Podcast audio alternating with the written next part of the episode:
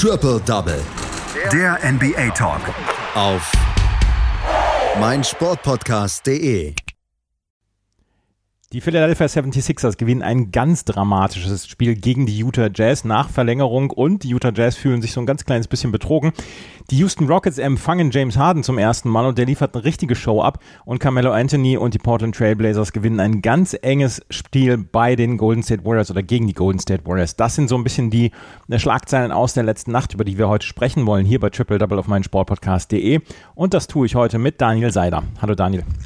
Hallo Andreas. Wir fangen an mit dem Spiel der Utah Jazz gegen die Philadelphia 76ers. Absolutes Spitzenspiel. Die Utah Jazz scheinen so ein ganz kleines bisschen äh, zuletzt vom Weg abgekommen zu sein.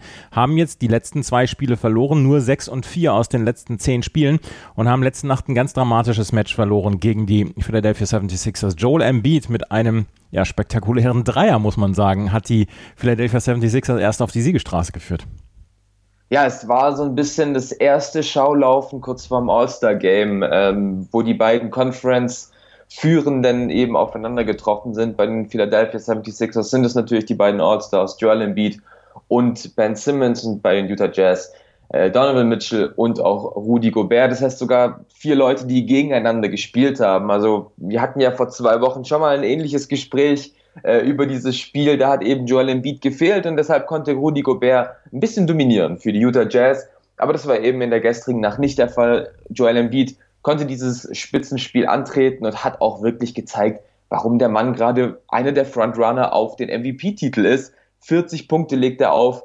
unfassbare Feldquote, 10 von 13 Freiwürfen, 19 Rebounds und dann letztendlich, du hast es erwähnt, ein ganz wilder Dreier zur Verlängerung zum 118 zu 118. Und das war dann eben der Sieg für die Philadelphia 76ers. Und das sah eigentlich gar nicht mal so lang danach aus, weil die Utah Jazz wirklich gut ähm, in die Partie gekommen sind. Man führte mit 34 zu 26 nach dem ersten Viertel. Man hat die Dreier getroffen und das war eben das, was die Sixers nicht gemacht haben. Äh, die Sixers trafen in der ersten Halbzeit ähm, einen Dreier, die Jazz eben zehn. Und das ist Jazz Basketball und deswegen führte man mit bis zu 13 Zählern in der ersten Halbzeit und ging dann auch mit einem Plus 9 in die zweite Halbzeit. Aber danach kamen eben die Sixers wieder ran. Einfach weil Ben Simmons gute Minuten gespielt hat. Offensiv 17 Punkte für den All-Star, aber defensiv. Er hat Donovan Mitchell wirklich eingrenzen können. Er hat es geschafft, dass Utah dieses Spacing was die so auszeichnet, eben nicht mehr wirklich nach vorne bringen kann. Und deshalb war es eben die zweite Halbzeit, die Philly wieder nach vorne gebracht hat. Vor allem eine sehr, sehr starke äh, Bank, ähm, die da geholfen hat. Also Seth Curry macht ein gutes Spiel. Ähm, auch Dwight Howard lässt sich auf jeden Fall mit zwölf Punkten und vier Rebounds ähm, gut äh, ansehen und deswegen läuft es einfach bei den Philadelphia 76ers, die dann eben neben Embiid und Simmons noch Unterstützung hatten von Tobias Harris, der 22 Punkte erzielt hat. Auch eine sehr, sehr gute Leistung. Ähm, Im Allgemeinen, weil er einfach immer die Wege gefunden hat, die, die, die ihm die Utah Jazz eben gegeben haben. Und da finden wir schon eins der größten Probleme bei den Jazz. Wenn es in die Crunch-Time geht, ist die Mannschaft von Quinn Snyder nicht mehr diese gute Defense. Ich habe eine Statistik gefunden. 28 beste äh, Defense in der Crunch Time, also wenn es in den letzten fünf Minuten weniger als fünf Punkte Abstand sind. Das ist natürlich nicht der Wert von einem Spitzenteam und das haben die Sixers extrem ausgenutzt. Nach diesem Dreier von Embiid gab es ja eben, nee, vor dem Dreier von Embiid gab es ja eben eine Situation, wo sich die Utah Jazz so ein bisschen verpfiffen vorkam ähm, ein Loose Ball von Royce O'Neill, den hat er gerettet, zu Donovan Mitchell gebracht. Die Schiedsrichter haben allerdings auf Aus entschieden. In der Video Area kam raus, Royce O'Neill stand nicht im Aus. Das heißt, die, die Jazz hatten theoretisch recht. Aber kurz bevor äh, O'Neill den Ball an die Hand bekommen hat, war noch ein Referee am Ball. Der stand im Aus. Deswegen galt es doch als ähm, richtiges Play, was die Refs gepfiffen haben. Die Jazz haben sich somit eben wirklich verpfiffen gefühlt. Das hat auch Donovan Mitchell gesagt, Rudy Gobert gesagt, dass man eben nur die Utah Jazz sei, kein großer Markt. Deswegen werde man verpfiffen. Und gleiches sagen die eben auch in ähm, der Verlängerung, in, in die ja Joel Embiid nach diesem Wahnsinnswurf gekommen ist. Äh, Donovan Mitchell mit zwei technischen Fouls wurde ejected vom Spiel. Zwei Fouls, über die man sich aufregen kann, ja. Zwei Fouls, für die man technische Fouls geben muss? Nein, nicht unbedingt. Deswegen schon ein bisschen bitter, dass dieser Abend so geendet ist. Dennoch, aufgrund der besseren Leistung in der Verlängerung, ein verdienter Sieg für die Philadelphia 76ers. Aber Donovan Mitchell hat gesagt, we are screwed every time by the referees. Ja, das ist halt dieses, ähm, die ganze Welt ist gegen uns, was ja so ein bisschen eben dieses Jahr in Utah so ein bisschen der Spirit ist.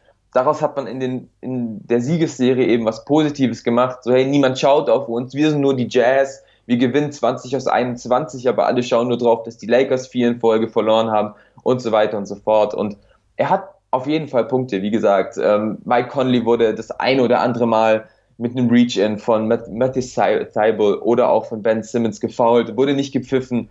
Und das ist natürlich so ein bisschen bitter, aber im Endeffekt, jedes Team, das so ein Spiel durchlebt, würde sagen, wir werden jedes Mal ähm, hintergangen. Es wäre ja alles, die ganze Diskussion wäre nicht aufgekommen, wenn Mike Conley den Layup nicht verlegt hätte. Der kam dann natürlich auch noch dazu, nach dem Dreier von Embiid nahmen die Jazz unverständlicherweise für mich keine Auszeit. Äh, Mike Conley rennt nochmal auf den Korb zu, auf Freiwurflinie nimmt er seinen, seinen Floater, einen Entwurf, den er, wie er selbst auch gesagt hat, tausende Male schon gemacht hat. Diesmal eben geht er an den Ring und fällt raus. Die Utah Jazz verlieren also ein ganz dramatisches Spiel bei den äh, Philadelphia 76ers und die Sixers äh, sind im Moment gut drauf in der, äh, in der NBA. 24 Siege, 12 Niederlagen. Sie grüßen von der Tabellenspitze in der Eastern Conference. Die Brooklyn Nets möchten da auch gerne hin. Die haben letzte Nacht bei den Houston Rockets gespielt und es war die Rückkehr von James Harden nach Houston. Nach seinem ja eher unrühmlichen Trade, den er selber gefordert hatte zu den Brooklyn Nets, kam er jetzt zurück. Erstens, äh, wie war der Empfang? Gab es überhaupt Zuschauer? Und zweitens, äh, James Harden hat er eine Show abgeliefert? Ähm, wie, ja, du hast es erwähnt, ähm, es war die erste Rückkehr für James Harden ins Toyota Center in Houston und ja, in Texas dürfen Fans in die Arena knapp 4000 Fans waren da und es waren gemischte Gefühle Harden gegenüber. Also am Anfang gab es noch ein bisschen Applaus, es gab ein paar Buhrufe für ihn, als dann aber in der Halbzeit sein Tribute-Video ähm, auf dem Videowürfel zu sehen waren, waren dann doch mehr Rockets-Fans eher positiv gestimmt als negativ gestimmt. Letztendlich darf man nicht vergessen, James Harden war acht Jahre, Jahre ein Teil der Houston Rockets ähm, hat diese drei, drei Jahre in Folge beim Scoring angeführt, war einmal der beste Assistgeber der Rockets, hat den MVP-Titel 2018 gewonnen und ja auch kurz vor der Partie hat der Besitzer der Houston Rockets, Tillman Fertitta, angekündigt, dass er die Nummer 13 von James Harden ähm, an die Hallendecke bringen will. Hat gesagt, er hat so viel Positives für dieses, für diese Franchise geliefert, für diese Stadt geliefert, dass die 13 ohne Frage für immer James Harden gehören wird bei den Houston Rockets. Das hat ihn auch, wie er gesagt hat, sehr gefreut. Und letztendlich waren doch die äh, knapp achteinhalb Jahre, die er für Houston gespielt hat, irgendwie den Aufwand wert. Und zu deiner dritten Frage, er hat eine Show abgeliefert. Äh, 29 Punkte, 10 Rebounds, 14 Assists, sein achtes Triple-Double dieses Jahr, ähm, sein zweites in Folge. Und die Nets gewinnen das zehnte aus den letzten elf Spielen. Und James Harden macht so ein bisschen klar, warum er diesen Trade wollte. Er, er wirkt tatsächlich wie ein ganz anderer Spieler. Er findet seine äh, Mitspieler besser. Er wirft viel bessere Wurfquoten ähm, und er, also er nimmt einfach nicht mehr so dumme Würfe. Man, man schaut auf seine Dreierquote. Vier von acht Dreiern. Also ich kann mich an kaum einen Rocket-Spieler erinnern, an, an dem er nur ähm, acht Dreier genommen hat. Und deswegen hat er das jetzt auch gegen die Rockets gezeigt, die ihr 13. Spiel in Folge verlieren. Also da zeigt wohl alles in Richtung Rebuild und das, obwohl John Wall mit 36 Punkten ein gutes Spiel gemacht hat. Oladipo hat ihm mit 33 Punkten geholfen, aber die Rockets hatten eben aufgrund des Covid-Protokolls nur acht gesunde Spieler ähm, auf dem Parkett. Eric Gordon fiel aus, Daniel House fiel aus. Ansonsten war es einfach nicht so einfach für die Rockets da ranzukommen. Es war noch ein knappes erstes Viertel. Die Rockets gewannen dies nur mit einem Punkt. Dann wurde er aber komplett dominiert von den Rockets, die eben neben James Harden sich noch auf Kyrie Irving verlassen konnten, der 24 Punkte aufgelegt hat. Bruce Brown, der wieder 17 äh, Punkte auflegt. Ähm, Joe Harris mit 19. Also alle Starter mit mehr als 10 Punkten. Und somit war, das, war der Sieg der Nets nie gefährdet, auch wenn die Rockets kurz vor Schluss nochmal rankamen aber James Harden hat da nichts mehr anbrennen lassen. James Harden führte also seine Brooklyn Nets zum Sieg bei den Houston Rockets ähm, und hat ja, er hat hinterher dann auch gesagt, er wollte eine Show abliefern und die hat er dann auch abgeliefert. Ganz enge Spiele haben wir in Portland gesehen. Die Portland Trailblazers gewinnen gegen die Golden State Warriors mit 108 zu 106 und der alte Mann Carmelo Anthony hat mal wieder eine Vintage-Leistung abgeliefert. 22 Punkte für Carmelo Anthony, 8 von 13 aus dem Feld, kommt von der Bank und ich glaube, man kann es nie oft genug erwähnen, was Carmelo Anthony im Herbst bis Frühwinter seiner Karriere nochmal für eine für einen Switch reingelegt hat bei den Portland Trailblazers, ist wirklich bemerkenswert. Also, dass der Mann, der nie gesagt hat, ich, ich möchte von der Bank kommen, ich möchte the man sein, sich bei den Portland Trailblazers auf die Bank hockt, einem Damian Lillard die Show überlässt, ist wirklich bemerkenswert und dann trotzdem 22 Punkte von der Bank auflegt. Wirklich gut, aber letztendlich war es dann doch Damian Lillard, der dieses Spiel für die Blazers gewonnen hat, steht am Ende auch nur in Anführungszeichen bei 22 Punkten, weil er einfach extrem gut verteidigt wurde von weitestgehend Draymond Green, aber auch Steph Curry hat da im 1 gegen 1 tatsächlich sehr gut ausgesehen gegen Damian Lillard, aber Damian Lillard weiß halt, welche Würfe es zu treffen gilt.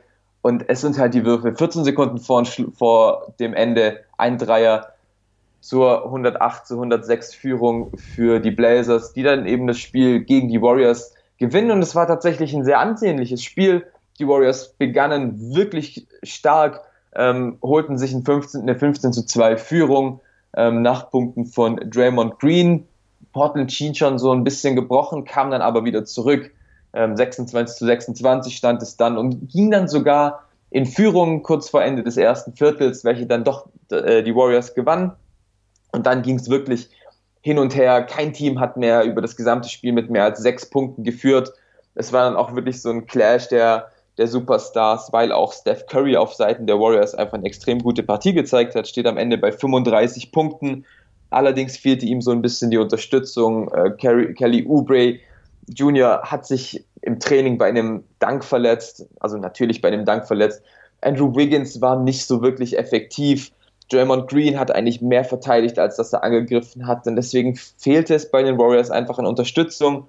Und bei den äh, Blazers waren es eben Gary Trent Jr., der 15 Punkte aufgelegt hat, Robert Covington, der noch 15 aufgelegt hat, Ines Kante, der äh, auf Center startete, macht noch 11 und 15 Rebounds. Da war das dann einfach ein bisschen mehr bei den Blazers, die dann eben auf jeden Fall das Ende für sich nehmen konnten ähm, und dann eben durch den Dreier von Damian Lillard dieses Spiel gewinnen. Es gab noch ein bisschen ähm, eine Diskussion kurz vor Ende des Spiels. Draymond Green machte eigentlich einen Layup zum 108 zu 108. Allerdings haben die Referees das zurückgezogen, weil Damian Lillard vorher ein Offensivfoul abseits des Balles gezogen hat. Kann man so sehen. Schon schwierig. Die Referees haben sich lang angeschaut, aber letztendlich ähm, dann, wie ich finde, richtig entschieden. Und deshalb geht der Sieg für die Blazers auch in Ordnung. Die Portland Trailblazers gewinnen also gegen die Golden State Warriors. Ganz, ganz wild ist, ist auch noch passiert ähm, beim Spiel der Cleveland Cavaliers gegen die Indiana Pacers. TJ McConnell ist ein Guard, der eigentlich Ersatzguard ist für die Indiana Pacers, aber der hat letzte Nacht etwas geliefert, was seit 1998 nicht mehr gebracht worden ist. Er hat ein Triple-Double aufgelegt, das ist nichts mehr Außergewöhnliches, aber er hat das Triple-Double mit Steals aufgelegt. TJ McConnell hat 14 Punkte, äh, 16 Punkte gemacht, 13 Assists aufgelegt und 10 Steals. Das erste Mal seit Mookie Blaylock 1998 und er hat dazu, dafür beigetragen, dass die Indiana Pacers bei den Cleveland Cavaliers mit 114 zu 111 gewonnen haben. Die weiteren Spiele jetzt noch im Schnelldurchlauf. Die Detroit Pistons gewinnen bei den Toronto Raptors etwas überraschend mit 129 zu 105. Norman Powell für die Toronto Raptors zwar mit 36 Punkten erfolgreich, aber es gab ein Triple-Double von Mason Plumley. 14 Punkte, 11 Rebounds, 10 Assists. Die ähm, Atlanta Hawks gewinnen bei den Orlando Magic schon ihr zweites Spiel hintereinander seit dem ähm, Feuern ihres Trainers. Trey Young mit 32 Punkten war beim 115 zu 112 bei den Orlando Magic dann der beste Mann für die Atlanta Hawks. Die Charlotte Hornets gewinnen bei den Minnesota Timberwolves 135 zu 102. Terry Rozier für Die Charlotte Hornets mit 35, mit 31 Punkten ganz weit vorne. Die Chicago Bulls gewinnen bei den New Orleans Pelicans mit 128 zu 124 mit Zach Levine, der 36 Punkte auflegt. Und dann haben wir ein ganz, ganz, ganz, ganz Low-Scoring-Game. Die Dallas Mavericks gewinnen mit 87 zu 78 gegen die Oklahoma City Thunder. Christoph Porzingis mit 19 Punkten und 13 Rebounds. Und die Sacramento Kings gewinnen gegen die LA Lakers spät mit 123 zu 120. Dank auch Buddy Hield, der 29 Punkte auflegte. Kyle Kuzma mit 25 Punkten und 13 Rebounds für die Lakers, die heute ohne viele Spieler auskommen mussten, dann erfolgreich. Das waren die NBA-Ergebnisse aus der letzten Nacht. Das war Daniel Seiler mit seinen Einschätzungen. Danke, Daniel. Danke auch. Schatz, ich bin neu verliebt. Was?